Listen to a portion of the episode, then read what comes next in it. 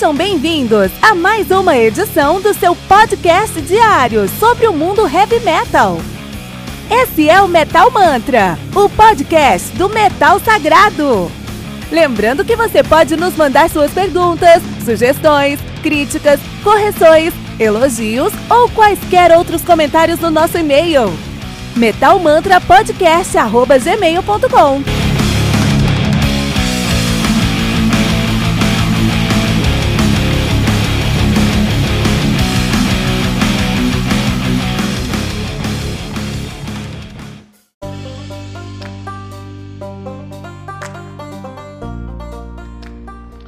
Keeper of the Seven Keys Part 2 do Halloween, álbum lançado no dia 1 de agosto de 88, eu tinha basicamente um ano de idade, pela RCA Records, álbum que contei com 9 músicas, totalizando 49 minutos play. O Halloween, que é a maior banda de power speed metal da história da Alemanha, os caras são defendedores do estilo.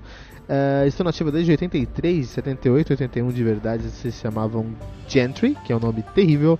Em 88 82 eles se chamaram Second Hell, que é um nome super genérico. De 82 a 83 assumiram o nome de Iron Fist, que consegue ser ainda mais genérico.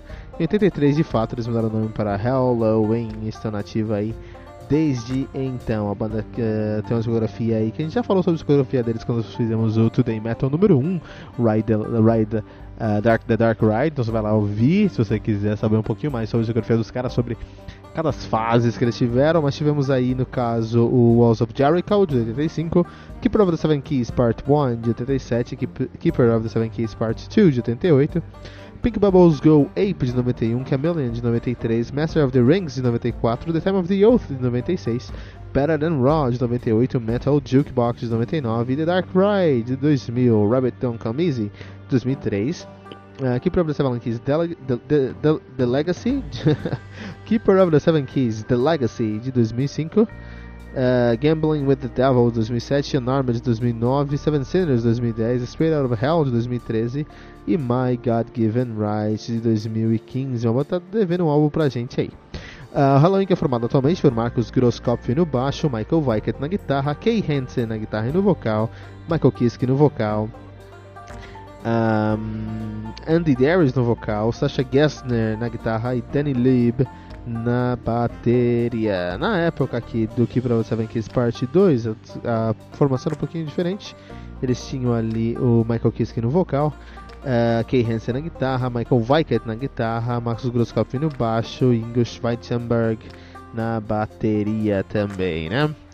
Uh, Keeper of the Seven Keys, Keeper of the Seven Keys, que é um álbum clássico, um álbum definidor de estilo, divisor de águas para a história do heavy metal e para minha vida também. Já falei aqui algumas vezes que esse é o primeiro álbum que eu peguei na minha mão de heavy metal, né? Minha vida começou, a vida do, dentro do heavy metal começou com esse álbum. Eu lembro de escutar Eagle, Eagle Fly Free pela primeira vez e minha vida, minha cabeça literalmente explodir. Eu ver os meus miolos no teto por aquela nova sonoridade, aquela nova experiência que eu nunca tinha tido antes né, mudou minha vida realmente esse álbum aqui. Uh, esse álbum aqui é uma sequência do Keeper of the Seven Keys Part 1. O Keeper of the Seven Keys Part 1 é, foi um sucesso, foi um sucesso absoluto, a galera gostou muito.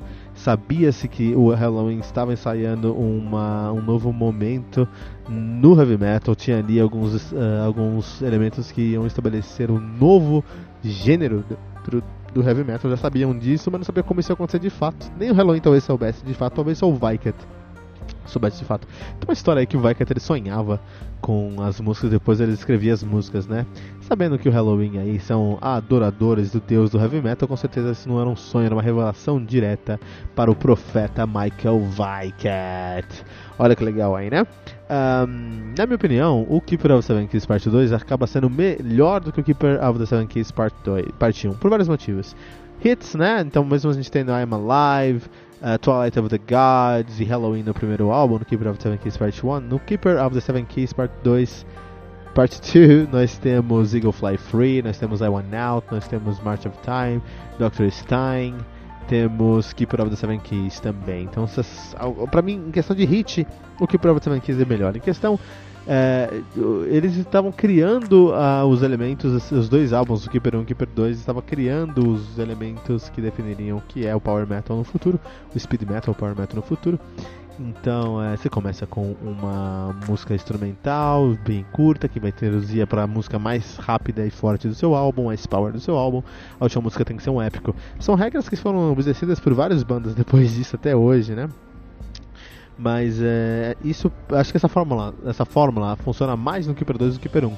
Eu prefiro a introdução de Keeper 2 do que Keeper 1. Eu acho que Eagle, of, uh, Eagle, Eagle Fly Free é muito mais power, muito mais forte do que I'm Alive. E eu acredito que Keeper of the Seven Keys, isso é indiscutível, é um épico mais importante do que Halloween. Não que Halloween seja bom, Halloween é até maior do que Keeper, mas eu acho que Keeper consegue ali ter mais importância, né?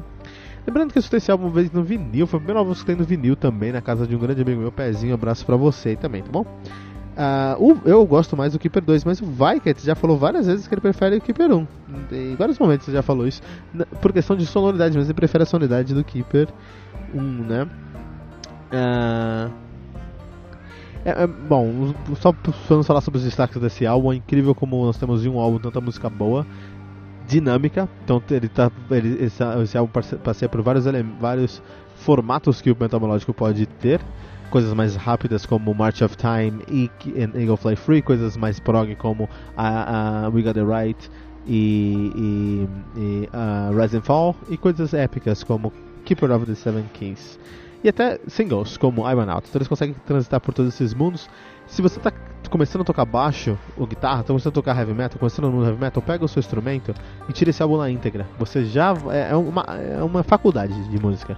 Você já vai ter um repertório muito legal no final desse álbum aqui para tocar. Tira esses dois álbuns na íntegra, íntegra e você vai estar tá já como um, um, um, músico de respeito na sua região aí. Keeper of the Seven Keys, parte 2 do Halloween no Metal Mantra.